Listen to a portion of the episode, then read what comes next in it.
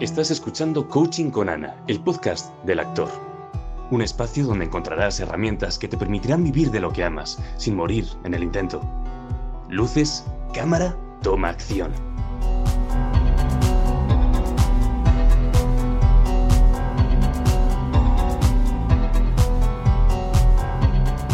Querida artista que estás ahí escuchándonos, puede que sea el primer episodio que nos acompañas aquí en el podcast del actor o quizá ya has escuchado nuestros episodios anteriores. Mi nombre es Ana, por si no me conoces, soy coach de actores, actrices y artistas a nivel internacional y les ayudo a nivel mental, emocional, a crear un plan de acción que les ayude a avanzar en su carrera por el camino adecuado. Este espacio, el podcast del actor, lo creamos por y para ti que si eres artista seguramente siempre estés buscando respuestas y queremos que las encuentres aquí acompañado, acompañada de una persona con experiencia y sobre todo que puedas conocerla desde el lado más humano y natural. Hoy nos acompaña Mónica Portillo. Nos encanta Mónica porque ella lo que transmite es entrega, pasión, es una actriz muy polifacética con un largo recorrido en teatro, en tele, en ficción y está llena de proyectos, es emprendedora también. Entonces queremos conocerla para aprender con ella y mm, vamos a dejarnos llevar, ¿verdad, Mónica? Nos hemos conectado, nos hemos reído ya nada más conectarnos, me ha encantado lo natural que es ella. Y la primera pregunta que tengo para ti es, ¿qué te apetece contarnos de lo que hay ahora en tu vida, en tu día a día, de los proyectos que llevas a cabo, de eso que hay en tu agenda, ¿no? Que tienes poquito tiempo te apetece compartir? Pues a ver, en mi agenda, em, bueno, en mi agenda lo primero de todo, hace un tiempo yo soy de pronto un poco como de las viejas cosas, ¿no? Entonces yo me negaba a usar el Google Calendar o como se diga esta cosa, eh, porque yo iba con mi agenda. Pero claro, ya empecé a ver que mi vida era un caos y que quitaba, borraba, no sé qué, que tachaba, era mm, un sinfín de tipex y dije, bueno, está bien. Ya hace un año ya tengo Google Calendar, entonces me funciona mucho mejor, porque ahí ya pongo las cosas y cómo es esto, ¿no? Es, mi agenda es un poco loca em, y gracias a Google Calendar me organizo mucho mejor. Entonces, ahora en mi agenda lo que hay, pues yo 24/7, mm, ¿no? Estoy trabajando em, pues con, con actores, ya sea ya sea como mm, pues ayudándoles a crear pues, pues un self-tape, un casting, haciendo los workshops eh, ¿no? en el gym de las emociones. Em, y luego, evidente, bueno, hay gente también que me contacta, evidentemente, para técnica individualizada, ¿no? Porque desde el gym de las emociones, que es lo que yo he creado, ¿no? Es el gym de entrenamiento para actores, em, pues hay, hay, diversidad, ¿no? Hay la modalidad presencial, hay online, pero al final lo que quiero, grupal, individual, pero al final lo que quiero es que encuentren una manera de poder estar siempre en training, porque tengo la sensación que muchas veces utilizan cursos para hacer entrenamiento y hay cursos que no son de entrenamiento. Hay cursos que al fin y al cabo te está viendo según qué persona que, que, que, está bueno que no lo tomes como un entrenamiento, sino como, como bueno, como, como que el entrenamiento sea otra cosa y que de pronto haces esos cursos y está perfecto, ¿no? Pero que sepas realmente que no son tanto cursos para realmente entrenar tu instrumento, sino pues para ponerte en situaciones más reales, ¿no? De pronto de que un director de casting, que un director que está siempre ahí a primera primera línea de batalla, pues te pueda dirigir, te pueda, te pueda como ¿no? guiar y, eso yo lo siento eso, que son, son cursos que, que, a veces lo confunden con entrenamiento. Yo siento que no, o sea, hay diversidad y hay un montón de cosas, ¿no? Pero que, que encuentren realmente qué cursos son de entrenamiento, qué cursos son más de ponerse en el tipo, pues como la trinchera, ¿no? Como yo le diría, no, pues te mandamos esta separata y, y tendrás un ratito para prepararla con el director, con la directora de casting, con, con lo que sea, ¿no?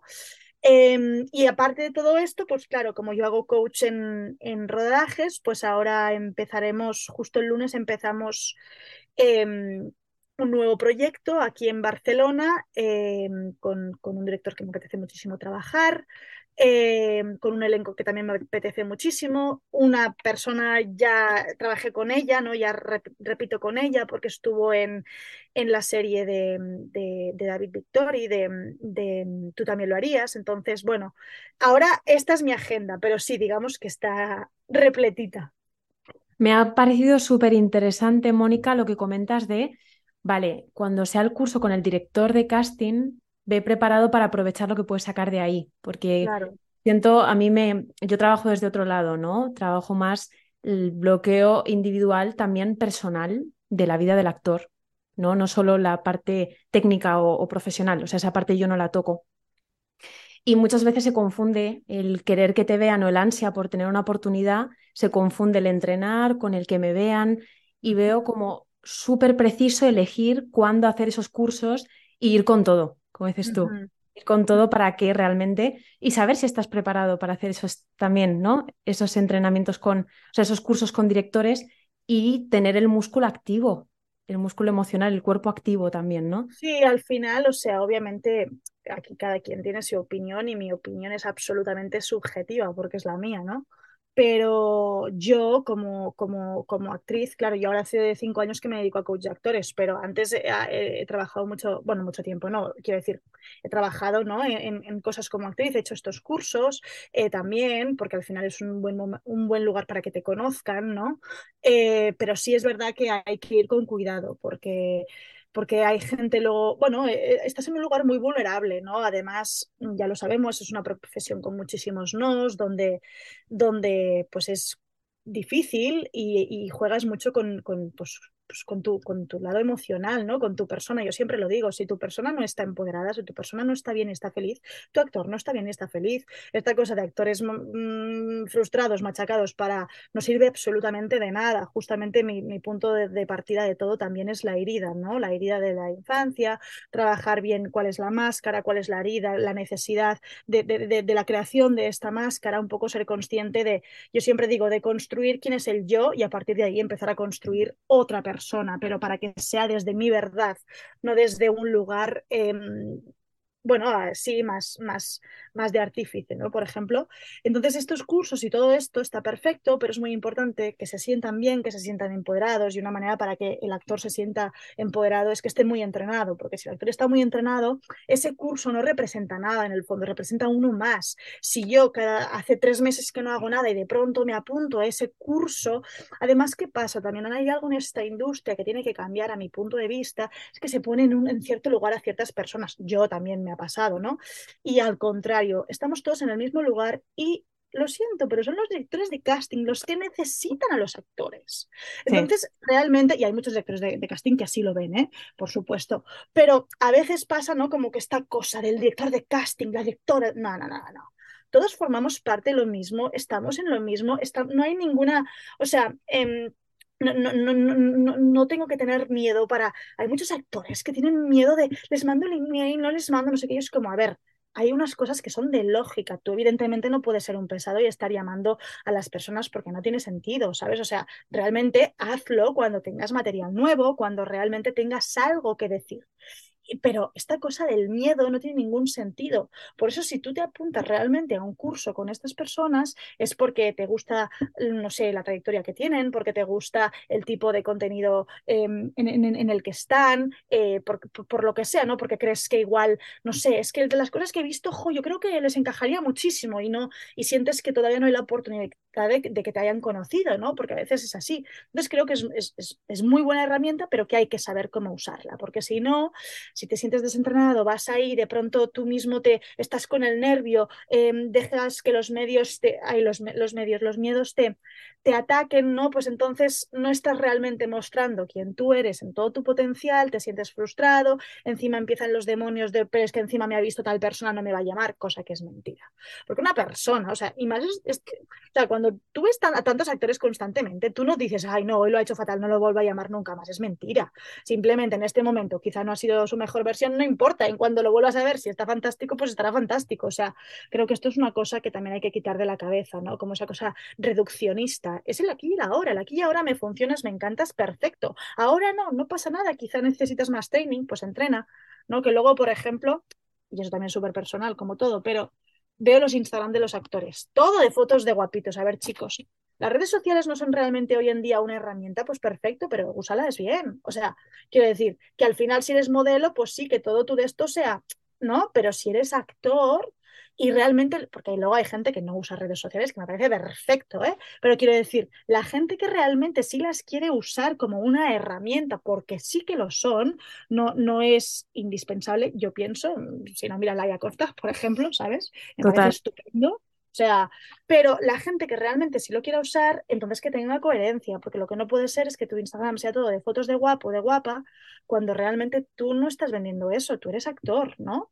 Entonces, como encontrar eso, como las lógicas para que cada quien se sienta eh, que, que, que, que muestra al mundo la persona que realmente quiere ser, no la que se supone que tiene que ser. Qué generosa has sido, Mónica. Me has respondido como a un montón de preguntas. Yo estaba fascinada tomando notas para luego más preguntas que te quiero hacer. Y esto me resuena mucho a eh, mostrar tu personalidad artística. O sea, tu- yo siempre digo tu personalidad innata. Como has dicho tú, primero encuentra quién eres tú y luego qué, qué necesitas canalizar o interpretar. Me parece muy bonito y muy, no sé, me encanta conocerte, o sea, conocer, ya me gustaba tu trabajo porque siempre recibo feedback de tus entrenamientos, de tus acompañamientos y me está gustando mucho. Quiero saber, em, cuando tú empezaste, o quizá en los últimos 5 o 10 años, ¿qué miedos has sido tú como liberando por el camino? ¿Miedos tuyos personales o, o profesionales como actriz? A ver, claro, yo, como siempre, ¿no? O sea, ¿cómo es el dicho ese de, ay, no sé qué tal, qué consejos, ve-?" no, ¿cómo es? Ah, sí, consejos eh, doy que, Sí, eh, que para mí no tengo o no los... a- algo así. Bueno, no sé cómo es, pero algo así. No me acuerdo. Claro, ¿yo qué pasa? Pues casa de herrero, cuchilla de palo. O sea, yo me paso el día haciendo coach actores, entrenando actores, y yo hace cinco años, claro, que tengo ultra mega descuidada a mi actriz. Pero la, la, l- sí es verdad que esto no me conflictúa porque es una decisión. Es decir, yo ahora estoy en un punto en el que, pues supongo que seré actriz toda mi vida, pero. A mí me hace tan feliz ser coach, es decir, yo no estoy eligiendo coach porque no me hubiera ido bien como actriz, yo estaba, estaba muy contenta de, la trayectoria más o menos que estaba teniendo como actriz, la verdad es que sea en teatro, fueran, fueran en hice más teatro que televisión, ¿eh? es verdad que eh, pues estuve en, una serie gracias a, Eva y Yolanda, que justamente me, descubri me descubrieron en un curso, ¿no? Eh, eh, pero realmente yo, yo hice, hice, más teatro. Eh, pero es verdad que cuando se, se, pasó esto, de hecho pasó un poco como de manera muy natural, ¿no? O sea, yo me fui a formar a Estados Unidos en una en un parón que tuve después justo de la serie, después de, de la serie de, de, Acacias 38, y claro, como había recolectado dinero, ¿no? Que en mi vida siempre, claro, pues de teatro no, no hay esta, estas cifras más suculentas, ¿no? Entonces ahorré, ahorré, ahorré, y dije, vale, tengo parón, porque además fue curioso, ¿no? Porque yo siempre nunca me había faltado teatro en pequeñas producciones aquí en Barcelona, pero luego te vas a Madrid, entonces la gente se piensa que ya estás en otro lugar, pero es mentira, sales, no tienes nada, entonces tú empiezas a dar voces, pero la gente en, en, lugar, en cosas que tenía ya había sustituido, o sea, ¿no? Como lo típico, ¿qué pasa? Sí. Entonces eh, dije, vale, pues cojo mi dinero y me voy a Estados Unidos y me fui a formar a una escuela, Susan Batson, porque yo tenía un par de amigas que las dos me habían recomendado y nada, entonces yo allí me formé, como, o sea, me, me, seguí formando como actriz, pero es verdad que se abrió un universo que pese a toda mi formación en el Instituto del Teatro, eh, que estudié arte dramático y bueno, lo típico que luego hice muchos workshops y, y, y talleres con gente que me interesaba del, del, del, medio, que admiraba o que me gustaba cómo trabajaban, uh -huh. sí que es verdad que lo que supone un antes y un después en mi vida es la ida a Nueva York, ¿no? Eh, también porque era la primera vez, yo estaba de lunes a domingo allí, o sea, eh, no salí, ni, creo que salí un día de fiesta, pero que yo soy una obsesiva y soy una workaholic, entonces estaba ahí fascinada, trabajando todas las horas del día cuando no estaba trabajando. Eh, estaba en casa preparando cosas para, para, eso, pero en plan me salía a las 5 de la madrugada de la escuela, porque, porque había días que cuando tenías clase con Susan Batson, pues la clase empezaba a las 5 y como metían igual a 20, 25 personas y cada uno tenía que presentar, pues yo me salía a las 5 de la madrugada, porque la gente normal había una hora en la que se iba a dormir. Mónica no, Mónica se estaba hasta las 5 como una matada, porque quería ahí como absorber todo, ¿no? Entonces, claro, cuando volví estaba tan motivada que mis amigos de la coña, ay, Moni, haz algo, haz algo, ¿no? Que estás como muy motivada, tal, haz algo, haz algo, no sé, haz un entrenamiento, tal. Y yo, ah, bueno, pues así de la coña, ¿sabes? Y de la coña, de la coña, de la coña, empecé a, hacerlo porque me hacía muy feliz, ¿no? Me hacía muy feliz. Eh, claro, de eso han, han, pasado cinco años, ¿no? Al principio cuando empecé era como más, como más parecido a lo que igual yo estudié en su momento, ahora siento que no tiene nada que ver porque evidentemente deconstruyes de todo, ¿no? Y ahora muchas veces me preguntan, ¿qué, técnica usas? Y digo, mm, no lo sé, es que no, no uso técnica. O sea, quiero decir, yo, Mónica, he estudiado un montón de cosas. Eh, hay, hay, grandes personas que me han marcado. Aquí en, en, en, el Instituto del Teatro en Barcelona me marcó Moreno Bernardi, ¿no? Eh, que fue un, maestro que tuve. Eh, de hecho, para mí es como mi primer maestro y mi segunda maestra fue eh, Susan Batson, como las dos personas que más me han marcado. Pero bueno, hubo otros también profesores que también me marcaron, ¿no? Pero quiero decir que al final, con, pues cada uno va haciendo tu, tus propias experiencias de trabajo y ahora siento que lo único que yo intento hacer en mis entrenamientos, primero que la gente que me conoce ya lo sabe. Eh, yo mm, fluyo, entonces yo me preparo mucho ¿no? Cuando hago un, workshop, cuando hago un reto 21 días, cuando hago lo que sea, y de lo que me he preparado no hago nada, porque luego en el momento fluyo y como fluyo, pues salen otras cosas. Entonces, ¿no? Para bien y para mal, yo soy del aquí y el ahora. Eh, entonces, nada, pero quiero decir que ¿qué técnica uso? No tengo a mí lo que me gusta es que quiero que la gente esté en el momento vibrando, no quiero dejar las máscaras atrás eh, y simplemente, pues eso, mm, a través de miles de dinámicas y miles de detonadores y de inputs, quiero que el actor se sienta libre y que cuando terminen mis entrenamientos digan, hostia, realmente siento mi músculo emotivo a tope, siento que he ido a entrenar, que tengo una barra de training emocional y que realmente es esto, ¿no? Tienes que entrenar a atletas olímpicos, en este caso de las emociones. Entonces, bueno, no sé si te respondo. Yo voy a ir a tus entrenamientos, ¿eh? O sea, cuando tenga oportunidad, ¿los haces en Madrid, Barcelona o dónde los, los hago presenciales en Madrid, Barcelona y Ciudad de México como fijo eh, antes de la pandemia se ha, había dado también en Valencia, en Sevilla y en Galicia, pero ahora sí que es verdad que digo yo encantada y me han hablado también una chica de Colombia, me dice, ¿cuándo vas a Colombia? Y una chica de Los Ángeles, digo, pues yo encantada, pero hay que, o sea, como soy yo sola, tengo que ver de qué manera la infraestructura es, se puede hacer, ¿no? Pero sí, digamos que ahora presencial de forma, eh, de forma constante, Ciudad de México, Madrid y Barcelona. Ahora, como justo entro en esta serie, eh, es un poco difícil, es decir, el workshop tal y cual, tal cual lo hago, que son unos 5 o 6 días, no es que crean el workshop, ¿eh? creo en el entrenamiento, pero el entrenamiento es esto, ¿no? La gente que entrena conmigo en online, eh, luego de pronto viene a los workshops, luego siguen online, luego vuelve a ir, o sea, es como un suma y sigue, ¿no? No, no es, ay, son 5 días en los que te voy a, a, a, dar la panacea, no, no existe, o sea, simplemente en 5 días voy a tratar de que te encuentres muy libre, muy empoderado y que te vayas más feliz de lo que llegaste, porque si tú eres feliz, si tu persona está feliz, tu actor está feliz. Si tú te sientes bien, puedes resolver cualquier cosa, ¿no? Eh, siempre digo, obviamente, yo me gusta trabajar desde, desde memoria sensorial, desde, desde, desde imaginario, desde, desde inputs sensoriales, eh, o sea, desde muchos lados, pero al final siempre ir al, al, al mismo lugar, ¿no? Desde, pues eso, desde lo que se le, es que luego entraríamos en qué es la verdad, ¿no? No lo sé. O sea, pero sí en, en, en, que veas a alguien en el que tú, de alguna manera, ¿no? Como espectador, como público, te puedes identificar, porque al final yo lo que busco como como consumidora ¿no? de una peli, de una serie, de una obra de teatro, es que yo me identifique y que yo sienta que eso que me están contando es, es verdad. ¿no? Entonces, lo que trato cuando construimos personajes, construirlos desde la tridimensionalidad, es decir, que realmente lo que se dice en el texto, eso es como lo, o sea, es, es, es, justamente lo evidente, ¿eh? lo, lo, evidente, pero lo importante para mí trabajar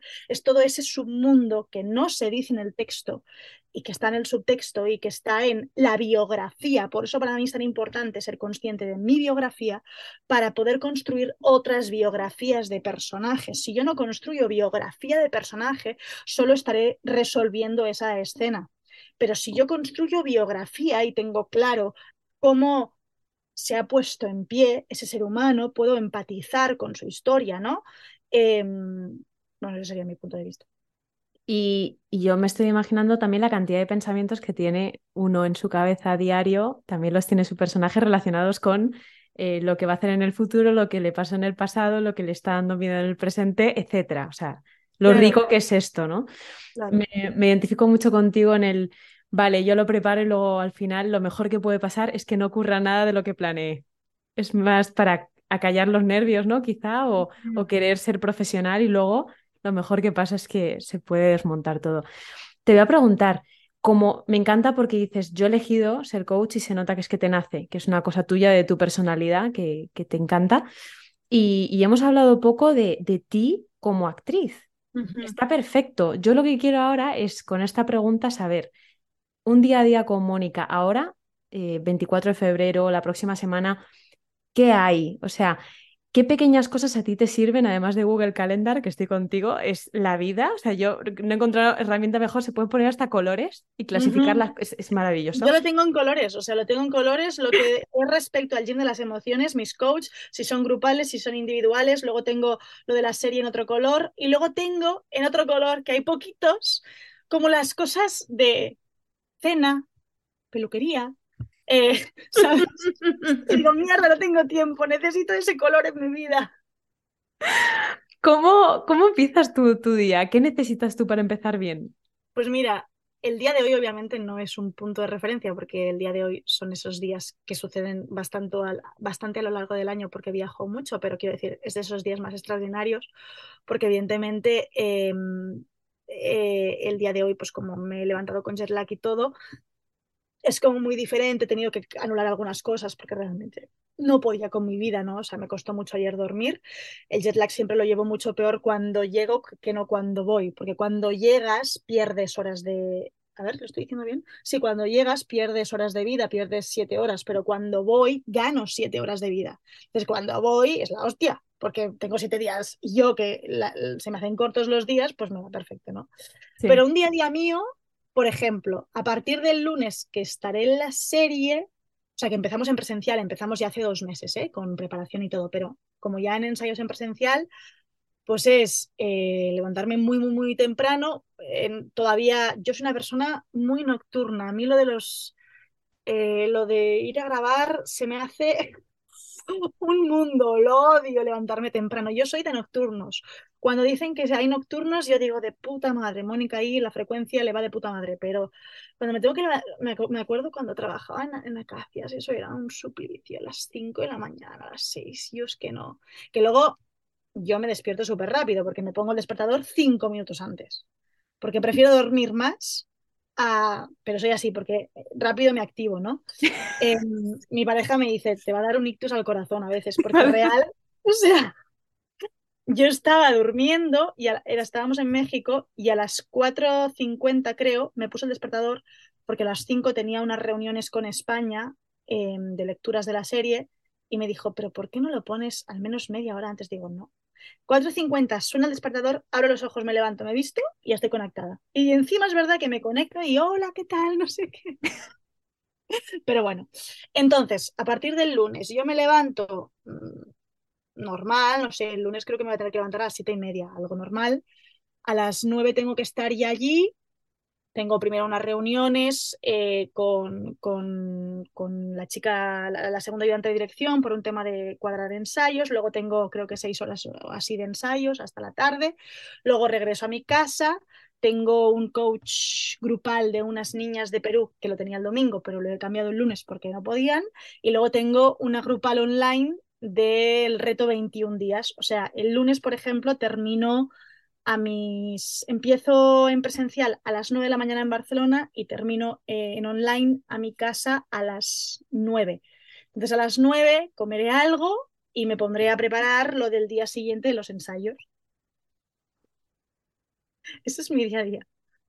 Cuando no tengo la serie, es un poco más relajado, porque claro, ¿qué pasa? Yo entro en una serie y yo podría decir que no a todo lo del lleno de las emociones, pero no porque eso es lo que he creado yo, eso es mío, es, es, como mi marca personal, es lo que a mí me ayuda a nutrirme, a, digo, siempre les digo, son mis conejillos de indias, porque yo en las grupales, en todos los workshops, yo prueba, error, prueba, ensayo, error, ¿no? Entonces es algo que a mí me hace muy feliz y que yo no puedo por mi carácter dejar de lado durante todo el tiempo que estoy en la serie, ¿no? Entonces sí, quizá trabajo a veces un poco más horas de lo normal, pero bueno, siento que es una etapa en mi vida, un, un momento en el que, bueno, tengo que encontrar también los espacios para mí, pero es verdad que me hace muy feliz, no quiero renunciar a ello, entonces bueno, pero digamos que cuando no estoy en, en, en proyecto audiovisual haciendo de coach, es un poco más relajado, porque, porque claro, eh, pues estoy solo con el de las emociones, ¿no? Y entonces, bueno, pues haciendo los workshops, los coach online, pero sí que es verdad que, claro, en realidad trabajo prácticamente de lunes a domingo, solo que me lo voy organizando. Claro, lo bueno para la gente que trabaja conmigo es verdad que yo no pongo horarios. Si de pronto ellos pueden a las 2 de la madrugada, yo les voy a decir que sí, sí puedo. Pero bueno, sí, es que soy una workaholic, no sé cómo decirte. Cosas tuyas, háblanos de alguna manía tuya, algo que sea como muy característico tuyo, que te lo lleves tanto al trabajo como a tu yo actriz en un rodaje. Cositas tuyas, que sean marca tuya personal. Mm. A ver, yo creo que soy una persona muy positiva, muy risueña, que mm, en, en tú también lo harías, Paco Tous me decía, la niña feliz, ya está aquí la niña feliz. Me hacía mucha gracia. Sí. Porque me acuerdo que, bueno, sí, no sé, me acuerdo mucho de este momento. Y también otra cosa que también me estoy a- ahora acordando de, de Elena Irureta, también en tú también lo harías, que es verdad que soy muy, no sé, no sé si la palabra es sufridora o demasiado perfeccionista, no lo sé. Sí es verdad que, que soy como muy, tengo una capacidad muy grande de concentración de muchas, muchas horas.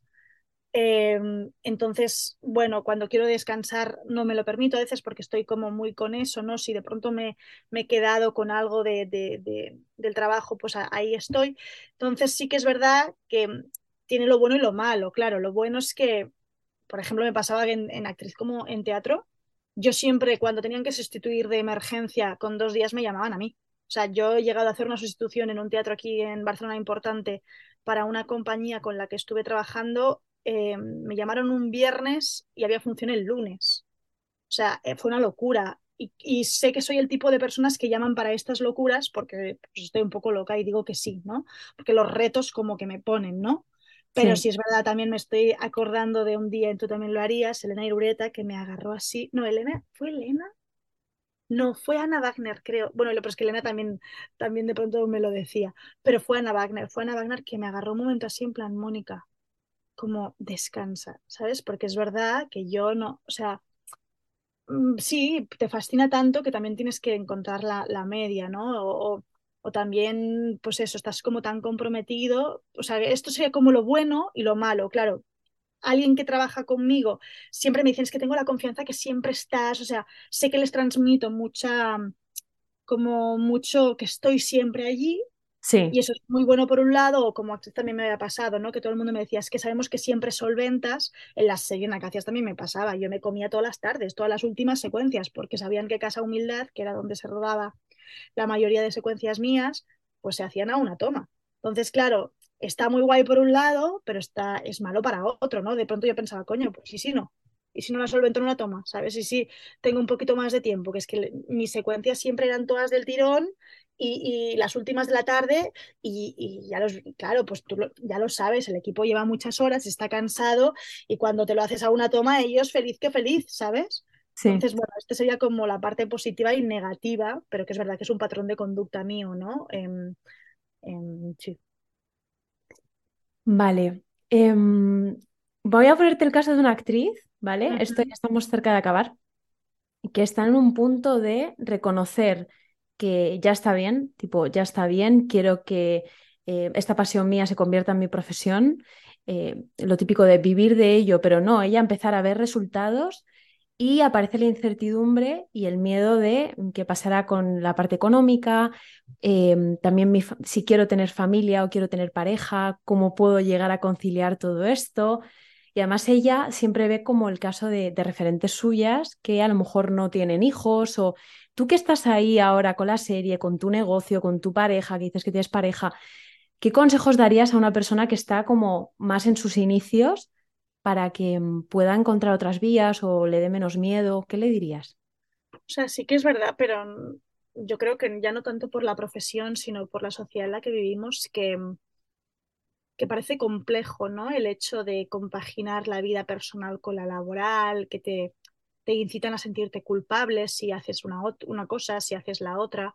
Em, ahora, por ejemplo, es esto. O sea, yo sí me estoy planteando que a mí me encantaría ser madre y, y digo, joder, em, ¿cómo coño lo pongo en la ecuación? O sea, vivo entre dos países, trabajo entre dos países, eh, hago unos cinco o seis vuelos al año, em, si no más. Em, sí, es como, es, o sea, es como mi, mi transporte, el avión, ¿sabes? Entonces, es, es, difícil en la ecuación poner esto, pero a la vez pienso, joder, parece que lo raro ahora es querer ser madre. Parece que el hecho de no querer, y digo, pues es que es compatible, o sea, yo sí me veo, no, no me gustaría, por ejemplo, ¿no? O sea, sí que por eso ahora también me estoy permitiendo esa etapa más workaholic, porque sí que sé que cuando quiera ser madre, no quiero que la parte workaholic de Mónica invada ese momento de mi vida entonces quiero darle el tiempo para luego pues volver al trabajo, lo que sea, y, lo veo o sea, pues encontrando una manera de, compaginarlo, ¿no? Pero sí que es verdad que a alguien que, mm, que se plantee esto como de inicio, yo le diría, haz lo que te diga el corazón. O sea, cada uno que haga lo que sienta, no hay un bien o mal. Por suerte esta carrera, y es verdad, o sea, hasta el día, mucha gente me pregunta, ¿vas a volver a actuar? Digo, pues mira, mm, no sé, ahora me han llamado justo de una cosa y les he dicho, si, si, si os lo podéis compaginar con mi horario de infarto en la serie, pues lo hago, pero si no, sí que tengo muy claro que ahora mi prioridad es el coaching. Eh, obviamente, si me aparece un personaje súper chulo que me, que me encante, pues, pues, perfecto, ¿no? Pero también yo creo que las cosas se van dando de forma natural cuando lo necesitas. O sea, sí que pienso, digo, coño, realmente yo creo que ahora seguramente sería 10.000 veces mejor buena actriz, porque llevo cinco años todo el rato coacheando a personas. Em, seguro que algo de esto en mí está, ¿sabes? Aunque me falte como los espacios para entrenar a mi actriz, en el fondo estoy, y si me ha pasado en workshops que de pronto les estoy haciendo cosas emocionales, claro, a mí me pasan muchas cosas, claro que sí, ¿no? Pero no, yo le diría que haga lo que sienta, lo que quiera, lo que le apetezca, pero sí que creo que está bien, no sé, es que esto es muy, subjetivo. Mucha gente dice, no, porque si tienes, y yo incluso antes lo había dicho, no, porque tienes que tener un plan A, porque si tienes un plan B ya te, descentras del plan A. Creo que es mentira. Creo que con los años, no sé, las cosas son más de fluir. Entonces, creo que es muy importante no tener eh, ansiedad económica, porque esto se ve. Cuando tu economía depende de tu trabajo como actriz, Em, te empiezas a agobiar bastante, ¿no? Porque, porque hay muchos baches, hay muchos periodos. Creo que es importante que haya una estabilidad económica que a la vez no te, no te no, se te acabe todo tu tiempo, ¿no? O sea, que pueda ser algo que puedas compaginar de la manera que sea, ya sea porque tienes la facilidad que te pueden ayudar en casa, ya sea porque has ahorrado de otros trabajos como actriz eh, o como lo que sea, ya sea porque encuentras un trabajo que también te, porque luego parece que, ay, solo puedo ser actriz, perdona, o sea, tú puedes ser actriz y ser súper feliz siendo actriz. Igual también te encanta, yo qué sé, mm, ser maestra en una escuela de niños a media jornada. ¿Por qué no? O sea, es que quiero decir, mm, ¿vas a ser menos artista por esto? Pues no. Y quien lo piense, pues tiene problemas, ¿sabes? Entonces, eso, encontrar la estabilidad un poco económica para que no dependa de tus cosas de actriz y en el momento en que sientas en que ya tu actriz está como en un lugar como de, de más constancia, ¿no? Eh, a, nivel profesional trabajos, pues entonces ya pues poder dejar lo otro, ¿no? Pero sí, porque luego yo de pronto veo mucha ansiedad y la ansiedad es que se ven los castings. Tú cuando grabas un... Por eso digo que hay que estar bien, hay que estar muy bien como persona. Cuando tú estás muy bien, eso se puede reflejar. Es como cuando en el amor tú te enamoras, ¿no? Antes estabas soltero y no ligabas ni de coña, porque estabas ansioso porque ibas a los, a los lugares y querías ligar, y ahora que estás enamorado y estás de puta madre, pues ligas más, dices, coño, pero si ahora no lo necesito. Claro, pero transmites paz, transmites armonía, transmites bienestar, entonces las cosas se dan, ¿no? Entonces, sí, que es verdad que en eso, en, en esta, eh, a veces hay mucha ansiedad y hay mucho, te tengo que, tengo que, y creo que por suerte es una profesión de largo recorrido, ¿no? Entonces, bueno, pues si ahora no se da, pues no se da. O sea, no, mm, también es verdad que yo sí creo que la constancia y el trabajo eh, más tarde o más temprano salen a la luz. ¿Qué pasa? En esa constancia puede que haya gente que se canse, es verdad. O sea, es muy difícil entrar en, el, en la rueda del siempre trabajar, sobre todo a nivel audiovisual. Es muy complejo, pues por muchos factores, porque tú puedes ser muy buen actor, pero de pronto, eh, no sé, mm, por A, por, por A o por B te cuesta más que te conozcan o luego te conocen, pero siempre digo que cuanto más hay, hay una obsesión con los actores, ¿no? Desde mi punto de vista, o al menos cuando de que siempre dices, me voy a dejar el pelo largo, como de un color neutro, como quieres encajar en todo, ¿no? Y dices, al contrario. Cuando te rapes el pelo, porque realmente es lo que te identifica, y te hagas la puta cresta, cresta, ya no sé ni hablar, en ese momento vas a ser más tú. Y cuando mates el puto self-tape, seguramente te vas a quedar.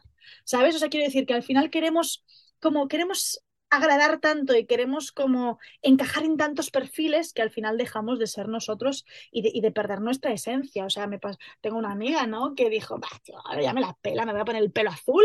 Hizo tres castings y se en los tres. Digo, claro, porque a ti lo que te identifica es esto, es una persona extrema, es una persona, mmm, pues, pues, pues que no le gustan los grises en su vida, que le gusta que la vean, que le gusta no pasar desapercibida. Coño, pues ponte el pelo como te la gana, ¿sabes? Sí, entonces yo le diría eso, que sea ella y que, y que sea honesta, que, que, que no dejen de, de, hacer lo que realmente hay que hacer, que eso no, o sea, también es muy importante que tu material te identifique. Yo, por ejemplo, mi material como actriz hace años que no lo toco ni lo reviso porque no me da la vida, pero si realmente yo estuviera enfocada ahora 100% en mi actriz, hay que revisar el, el videobook, muchas veces se confunden. Los trabajos son trabajos, pero quizá tú has hecho trabajos que de qué te sirve ponerlos en el videobook si crees que no te identifican. Son trabajos que han hecho y que va perfecto para coger eh, carrerilla, ¿no? En cuanto a coger escuela, para que te conozca el director de casting, la directora, el director, o sea, está perfecto. Pero a veces tienes trabajos que no te identifican, coño, pues grábate realmente algo que a ti sí te identifique. ¿No? O sea, ¿cómo quieres tú trabajar como actor? Yo, por ejemplo, de pronto, no sé, a mí me encanta el plano secuencia, realmente. Siento que una de mis pelis favoritas, evidentemente, es Victoria. Eh, a mí me encanta el trabajo de Laia Costa, me encanta cómo trabaja. Y, sí. y esa película, eh, bueno, realmente es, es, es, un surfeo emocional para los actores, ¿no? Entonces, de pronto me vienen actores que quieren grabar sus cosas para Videobook y me vienen con el plano contra plano y digo, no digo que no sea maravilloso el plano contra plano, pero eso es lo que tú quieres ahora. No, no, no, prefieres hacer una escena que sea mucho más libre, mucho más surfeada, mucho más donde la cámara te sigue como un personaje más, ¿sabes? Sí. A mí es algo que a mí me gusta mucho, pero no quiere decir que no me guste el plano contra plano, ¿eh? Ojo pero a la hora de videobooks, ¿no? Que realmente tengan unas fotos, un material, un que les represente. Y no tiene que ver con estar guapo o no estar guapo, tiene que ver con que me represente. Y yo ir a lo que soy, y cuando más diferente eres y cuando más luchas por no entrar dentro de los cánones, más te diferencias y más fácil es que alguien se acuerde de ti. Me, ha encantado esta parte, nadie me lo había dicho y me han venido un montón también, como te pasa con tu amiga del pelo azul, Uh -huh. eh, una chica con la que trabajo, que además es amiga, se rapó el pelo directamente. Y todo el mundo que le ve, bueno, sí. se hizo el pelo enseguida, todo el mundo que le, de, le, ve dice, quiero trabajar contigo, te quiero una película, te quiero en esto, eres claro. única. Y ella dice, a ver, soy, soy, soy así, o sea, tampoco es que sea tan un... es que, bueno, me corta el pelo, no es para tanto. La mayoría de actrices no lo hacen por miedo. Claro, ella tenía el pelo larguísimo, el típico pelo perfecto, lisito, no sé qué, rapada, mm. tal cual. Claro. Hay gente que le pregunta, ¿tienes cáncer? Al principio, o sea, ya lo pasó mal. Al principio claro.